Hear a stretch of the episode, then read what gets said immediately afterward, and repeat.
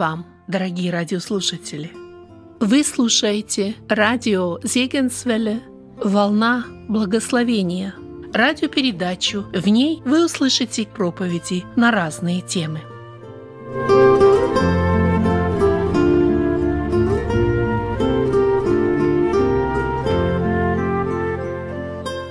Сокровенное общение с Богом. Наша жертва. «И не предавайте членов ваших греху в орудие неправедности, но представьте себя Богу, как ожившие из мертвых, и члены ваши Богу в орудие праведности». Послание римлянам, 6 глава, стих 13. В прошлой беседе на примере посвящения на служение мы рассмотрели Божью сторону нашего возрождения. Однако у него есть и человеческая сторона, и ее можно увидеть в том, что делали будущие служители при их посвящении. Спасение, которое начинается с возрождения, не имеет ничего общего с насилием над личностью человека. Оно всегда совершается при его внутреннем согласии. Даже в случае с Савлом Бог совершил свое действие лишь после того, как будущий апостол спросил «Господи, что повелишь мне делать?» После того, как Аарон и его сыновья были омыты, одеты и помазаны, они должны были что-то сделать, а именно представить Богу три жертвы – за грех, а также жертвы всесожжения и посвящения. Через действия, совершенные Моисеем, Бог говорил со священниками, а они, в свою очередь, должны были вступить с ним в общение посредством своих жертв. Итак, сначала Аарон и его сыновья принесли жертву за грех. И привел тельца для жертвы за грех. И Аарон, и сыны его возложили руки свои на голову тельца за грех. Книга Левит, 8 глава, 14 стих. Эта жертва свидетельствовала о том, что существует только один путь к Богу. Аарон и его сыновья возложили руки на голову тельца, подведенного к жертвеннику, после чего животное закололи. Этот акт имел глубокий смысл. Аарон и его сыновья как бы говорили перед всем Божьим народом. «Мы нечисты, мы согрешили, и в таком состоянии не можем предстоять пред Богом. Сознавая свою вину, мы приходим к жертвеннику и возлагаем руки на голову невинного животного. Мы должны бы умереть, как умирает это животное. Однако мы переносим свою вину на эту жертву, и она несет наказание вместо нас и умирает за нас. И теперь, когда жертва устранила наши грехи, мы имеем доступ к Богу. Эту истину возвещала каждая жертва за грех, приносимая в Израиле. Жертву за грех, подобную вышеупомянутой, должны принести и мы при нашем возрождении. На примере омовения будущих священников Бог показал нам, что мы тоже нечисты.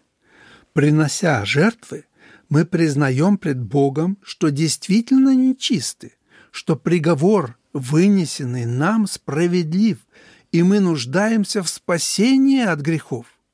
Нашим жертвенным агнцем является Христос. Когда Иоанн Креститель увидел идущего к нему Иисуса, он сказал своим ученикам, «Вот агнец Божий, который берет на себя грех мира». Евангелие от Иоанна, 1 глава, стих 29.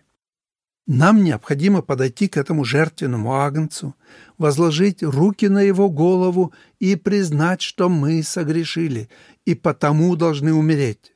Но он принял на себя наше бесчестие и умер вместо нас. Теперь, благодаря его смерти, мы получили доступ к Богу. После искупительной смерти Христа – Голгофа стала тем местом, где мы можем вступить в общение с Богом и где Он говорит к нам. У креста грешник принимает решение, обратиться ли ему к Богу или остаться без Него, обрекая себя тем самым на вечное осуждение. Всякий, рожденный от плоти, непременно попадет на Божий суд. Кто пройдет мимо креста, где совершился суд над Ветхим Адамом, тот никогда не обретет живого общения с Богом, даже если и будет считать себя верующим. Все новозаветные священники, которые ныне служат владыке Вселенной, некогда подошли ко кресту и получили через Христа возможность прийти к Богу. После жертвы за грех приносилась жертва всесожжения. «И подвел Овна для всесожжения, и возложили Аарон и сыновья его руки свои на голову Овна». Левит, 8 глава, стих 18. Эта жертва свидетельствовала о том, что приносящие ее всецело отдают себя Богу. Жертва всесожжения возлагалась на жертвенник целиком и сжигалась. Она полностью принадлежала Господу. Этой жертвой Господь ни с кем не делился. А Аарон и его сыновья при посвящении их на священническое служение должны были принести и такую жертву. Возложив руки на голову жертвенного животного, они тем самым свидетельствовали о том, что полностью отдают себя Богу. Подобно тому, как это животное теряет свою жизнь, чтобы полностью быть поглощенной огнем и стать жертвой. В этом и заключается человеческая сторона нашего возрождения. Мы должны отдаться Богу. Не только свои грехи, но и самих себя должны мы отдать в распоряжение Бога. К сожалению, так часто бывает, что человек довольствуется тем, что отдал Богу свою вину и получил прощение, однако собственную жизнь он оставляет себе. Такой подход никогда не приводит к истинному священническому служению. Настоящим Божьим священником может быть лишь тот, кто не только свои грехи, но и саму жизнь вручил Богу. Поэтому апостол Павел пишет в послании к римлянам. «Итак, умоляю вас, братья, милосердием Божьим, представьте тела ваши в жертву живую, святую, благоугодную Богу». Глава 12, стих 1. Является ли жертва всесожжения и вашим опытом? Я не спрашиваю, знаете ли вы об отдаче себя Богу, но задаю вопрос – принесли ли вы себя в такую жертву? Или вы еще являетесь должником пред Богом? Пусть ничто не удержит вас от принесения новозаветной жертвы всесожжения, каким бы трудным делом это ни казалось. Тому, кто отдал себя Богу без остатка, становится доступной новая жизнь, наполненная миром, покоем радостью, силой, общением, служением, уверенностью и надеждой, о чем такой человек прежде даже не мог помышлять. Бог спас нас смертью своего Сына на кресте не для того, чтобы новая жизнь стала для нас рабством, но чтобы она наполнилась глубоким миром и истинным блаженством. Апостол Петр называет новозаветных верующих святым народом. Святым в очах Бога является лишь то, что Он, очистив, может взять себе во владение. Место, где горел терновый куст, было святой землей. Бог взял это место, чтобы там открыться Моисею. Того же хочет достигнуть Бог и при нашем возрождении. Он не только хочет очистить нас от грехов, но и завладеть нашей жизнью, чтобы она стала сосудом, переданным в его распоряжение. Без лишения жизни избранное животное не могло стать жертвой всесожжения. Наша отдача Богу тоже сопровождается смертью ветхой природы. Если наша жизнь отныне должна принадлежать Ему – то плотского Адама необходимо предать смерти. Сделать это нелегко, но только так можно вкусить великое блаженство, воскреснуть со Христом для новой жизни, той, которая принадлежит Богу. О Христе апостол Павел пишет, «Ибо что Он умер, то умер однажды для греха, а что живет, то живет для Бога». И далее добавляет, «Так и вы почитайте себя мертвыми для греха, живыми же для Бога во Христе Иисусе, Господе нашим. Наконец, Аарон и его сыновья принесли жертву посвящения. Эта жертва означала служение Богу и общение с Ним. Через возложение рук Аарон и его сыновья снова отождествили себя с жертвой. Затем избранного овна закололи, и Моисей кровью его помазал правое ухо, большой палец правой руки и большой палец правой ноги у Аарона и его сыновей. Посредством этой жертвы они объявили себя готовыми к служению, которому призвал их Бог. Господь велел Моисею помазать жертвенной кровью те части тела Аарона и его сыновей, которые более всего должны быть задействованы в служении. Ухо должно слышать голос Бога и принимать его повеления. Рука должна быть щедрой, чтобы служить в стане людям теми дарами, которые получают во святилище. Ноги должны обладать силой, чтобы ходить исключительно Божьими путями.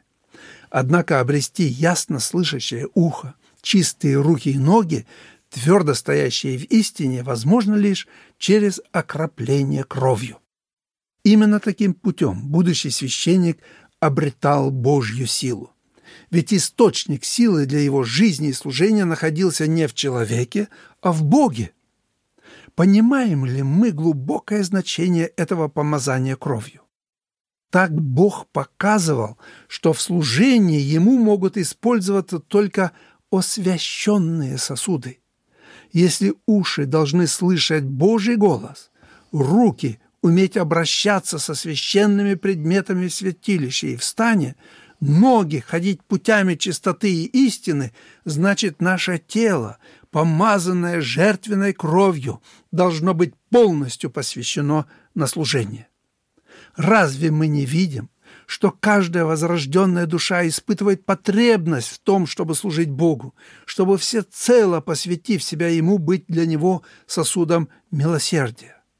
Господь никого насильно не влечет царство своего возлюбленного Сына, а также никого не тянет на духовный труд. Бог посылает на жатву лишь тех, кто объявил о своей готовности служить Ему преданно и послушно.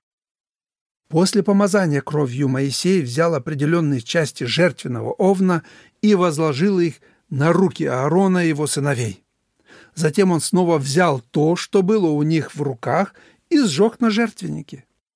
И эта жертва посвящения стала приятным благоуханием Господу.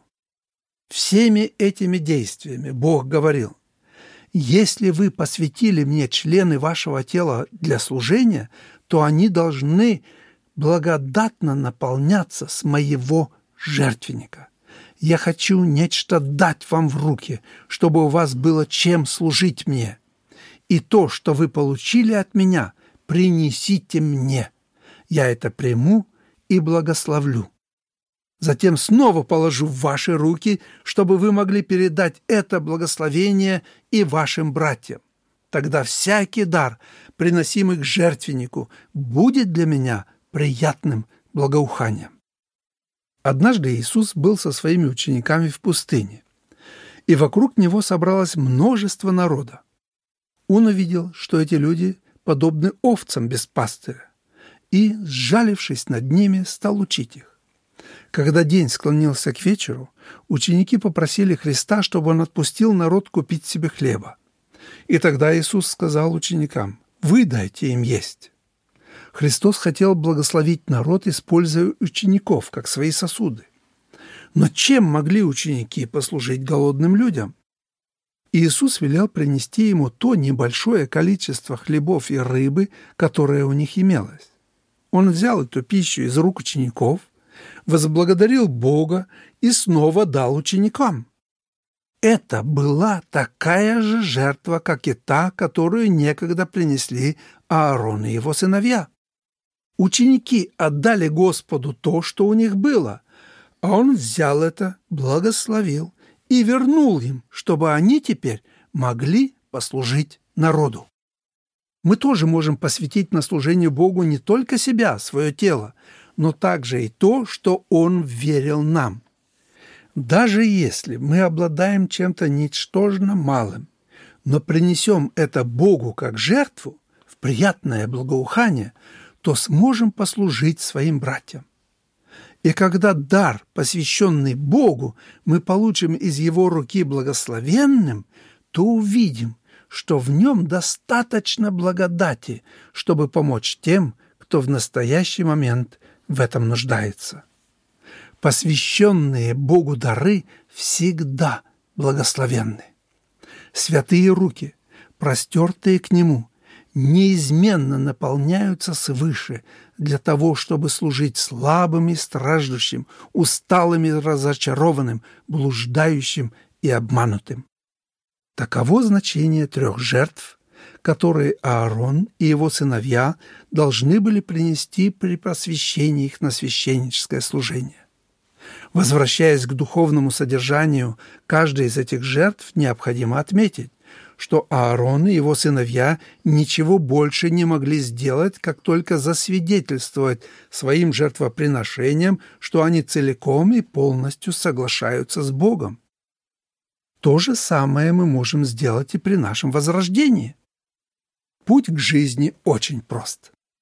Если только человек готов стать сосудом в Божьих руках и воспринимать Господа как главное действующее лицо – Бог требует от нас не каких-то личных достижений, а лишь осмысленного, полного согласия с Его спасительными планами и творческими действиями. Спасенному из египетского рабства Израилю Господь говорил, «Вы видели, как я носил вас как бы на орлиных крыльях и принес вас к себе. Итак, если вы будете слушаться гласа моего и соблюдать завет мой, то будете моим уделом из всех народов, ибо моя вся земля, и вы будете у меня царством священников и народом святым». Книга Исход, 19 глава, стихи с 4 по 6. Итак, возрождение – это Божье дело, разительным образом меняющее людей. Являясь потомками Адама, мы по своей природе укоренены в плотской жизни – только через возрождение мы можем перейти к жизни с Иисусом и вместе с апостолом Павлом сказать «Уже не я живу, но живет во мне Христос». Это спасительное Божье дело, избавляющее нас от власти тьмы и вводящее в царство Его возлюбленного Сына, является действием благодати и вечного Божьего милосердия.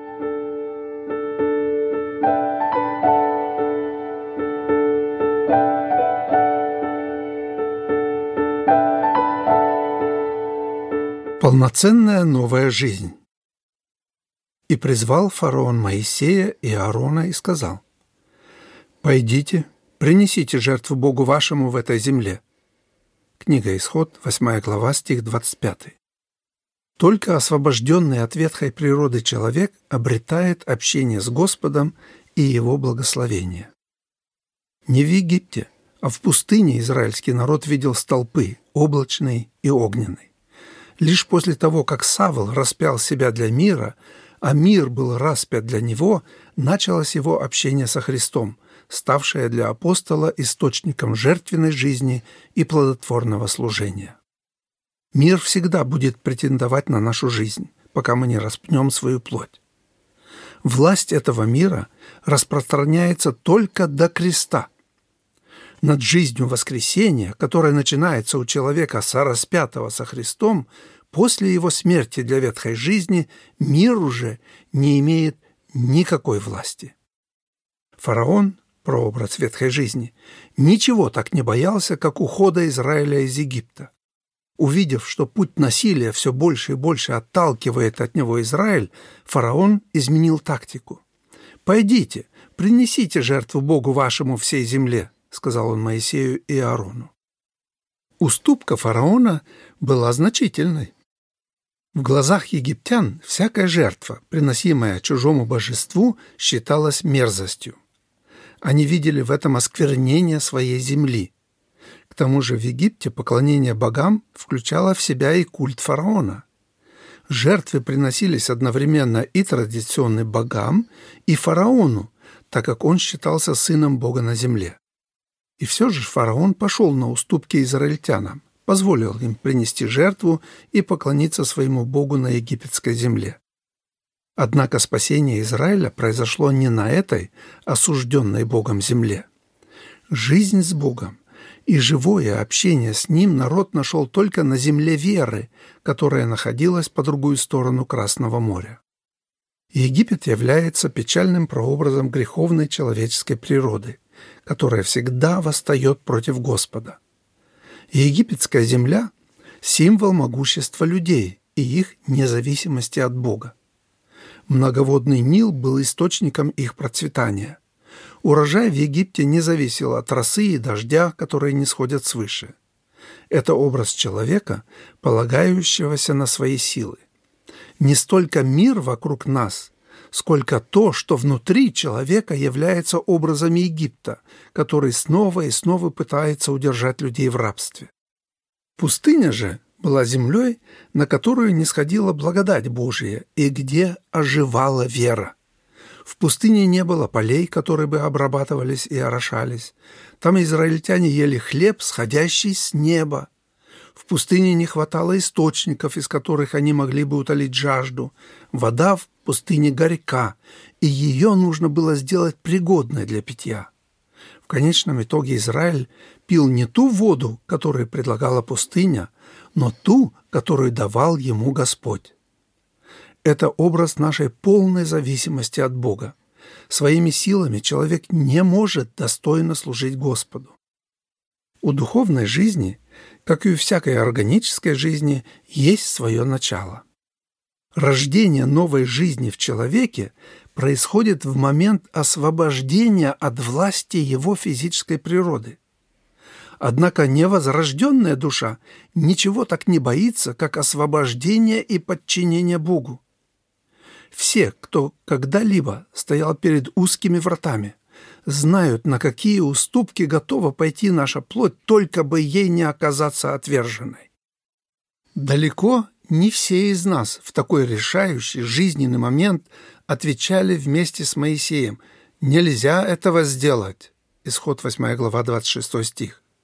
Некоторые люди, несмотря на большое желание иметь общение с Богом, остались самовлюбленными и совмещали жертвы Господу со своим подчинением ветхому Адаму. Они очень религиозны, однако новым Божьим творением не стали. Подчиняясь ветхому Адаму, невозможно достичь подлинного единства с Богом и получить наследство, им обещанное. Всякое поклонение на египетской земле – это только внешний благочестивый культ. Душа остается там без живого общения с Богом, отчужденной от общества израильского, чуждой заветов обетования. Ефесянам 2.12. Столб облачный или огненный ведет за собой лишь за пределами Египта. Свободу духа мы обретаем только на Голгофе. Там ветхая жизнь осуждается, а новая рождается для настоящего общения с Богом, направляя человека к вечному наследству. Да поможет Господь каждой душе, ищущей общения с Ним, сказать вместе с апостолом Павлом, «Когда же Бог благоволил открыть во мне Сына Своего, я не стал тогда же советоваться с плотью и кровью». Галатам 1 глава стихи 15 и 16. Когда фараон увидел, что Моисей тверд в своих намерениях, он пошел на новую уступку. «Я отпущу вас принести жертву Господу Богу вашему в пустыню, только не уходите далеко». Исход 8 глава, 28 стих. Фараон уже не был против того, чтобы народ принес жертву своему Богу, но желал, чтобы евреи остались в пределах Египта. Это можно сравнить с зарождением веры – оставшейся без последующего возрастания. Не в силах воспрепятствовать рождению новой жизни, ветхая жизнь может помешать ее росту. На египетской земле невозможно оставаться независимым от Египта. Кто страшится полного разрыва с ветхой жизнью, тот никогда не достигнет цели, которой приводит жизнь новая – Такие христиане не могут обрести свободу духа, даруемую Богом своим искупленным детям. Лишь познав эту истину, можно понять послание апостола Павла, который возрастанию в вере придавал не меньшее значение, чем спасению погибающих. Павел особенно заботился о том, чтобы христиане преображались в образ своего небесного учителя. Видя влечение многих верующих людей к прежней ветхой жизни, апостол, не жалея сил, горячо убеждал их полностью отвергнуть ее. Это хорошо видно на примере галатов. Будучи помилованными через веру в Иисуса Христа, они, тем не менее, думали, что должны исполнять закон. Однако закон, записанный на каменных скрижалях, относился к ветхой, а не к новой жизни. Ветхий человек не может обойтись без закона, который извне ставит перед ним определенные требования. Христианину не нужен закон на каменных скрижалях. Для нового человека сам Христос является законом жизни, а Дух Святой его сокровенной силой, которая действует изнутри. Поэтому апостол Павел спрашивал Галатов, «Ныне же, познав Бога, или лучше, получив познание от Бога, для чего возвращаетесь опять к немощным и бедным вещественным началам и хотите еще снова поработить себя им?» Галатам 4.9. Апостол искренне убеждал христиан, «И так стоите в свободе, которую даровал вам Христос, и не подвергайтесь опять игу рабства. Вы, оправдывающие себя законом, остались без Христа, отпали от благодати». Галатам 5, 1, 4. Позволив букве закона поработить себя, человек теряет прямое общение со Христом.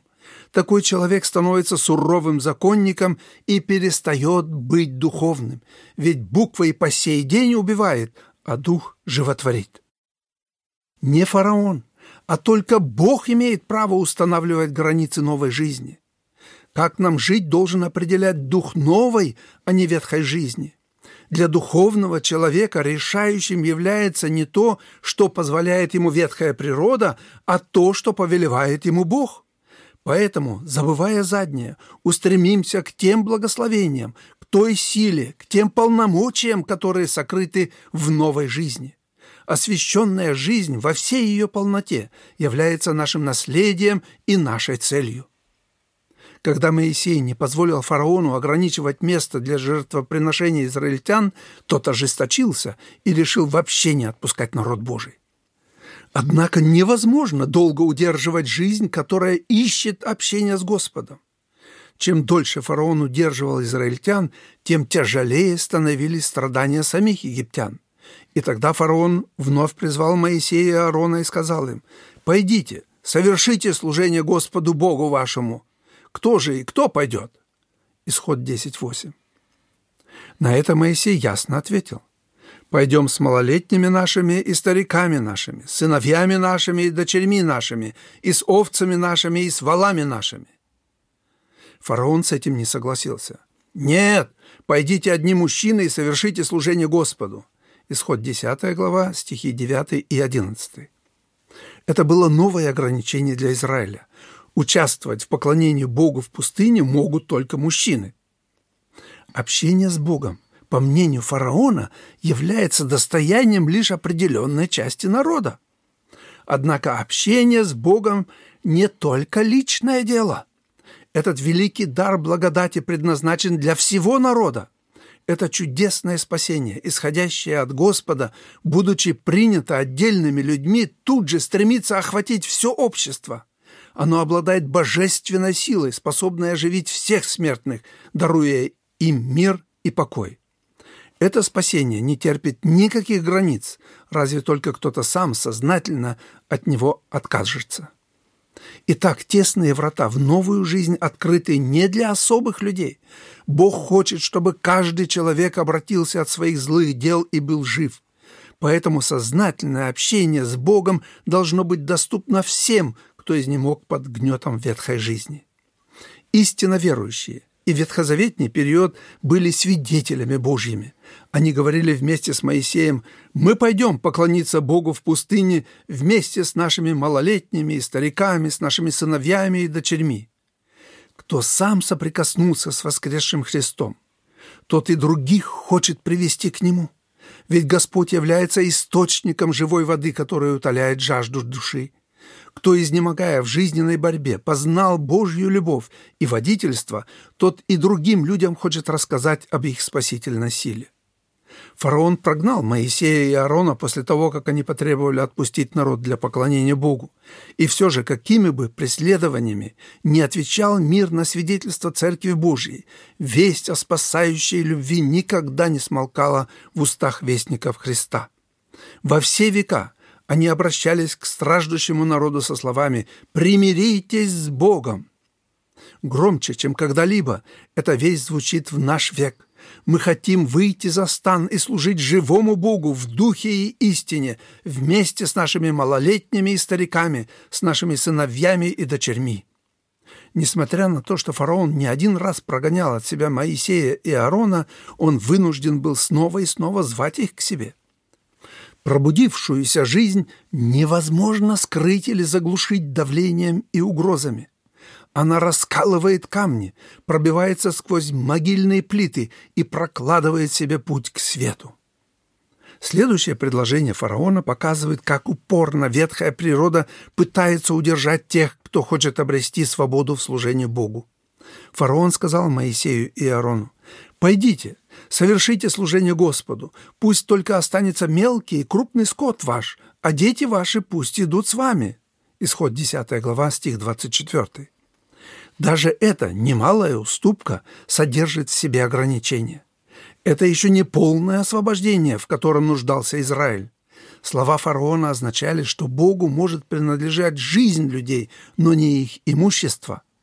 Собственность как будто относится к их старой жизни. В распоряжении материальными ценностями нет ничего духовного, и в этом вопросе якобы можно довериться человеческому эгоизму.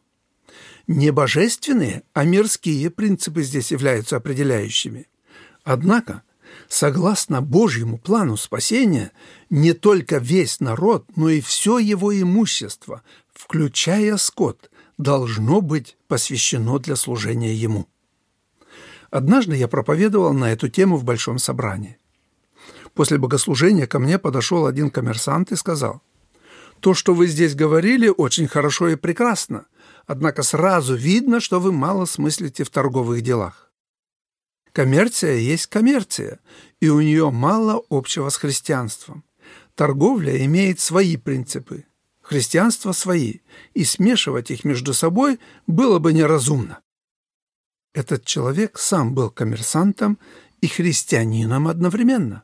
Он любил Господа, но, по-видимому, плохо понимал, что материальные ценности тоже занимают определенное место в христианской жизни.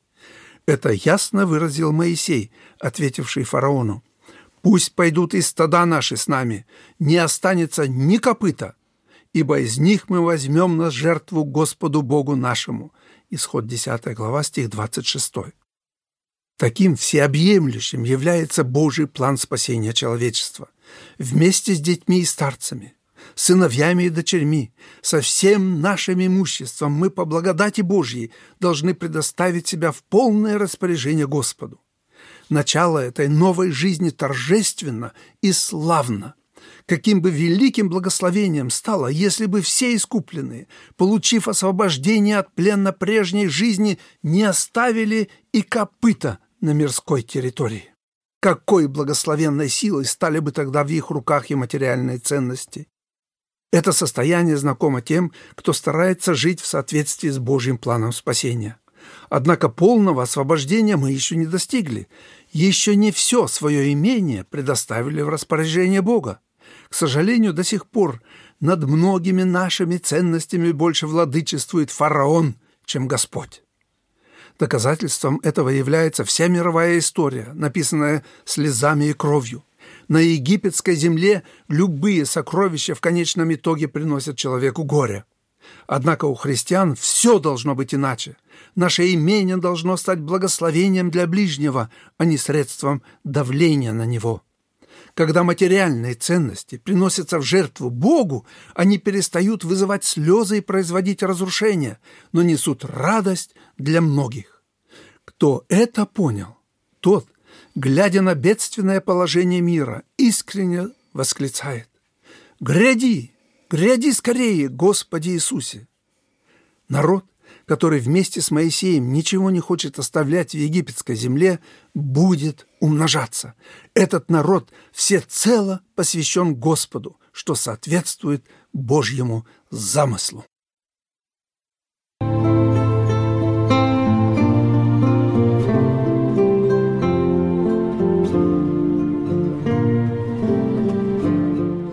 Вы слушали радио Зекинсвелле «Волна благословения», город Детмалт, Германия. Дорогие радиослушатели, мы желаем вам Божьих благословений.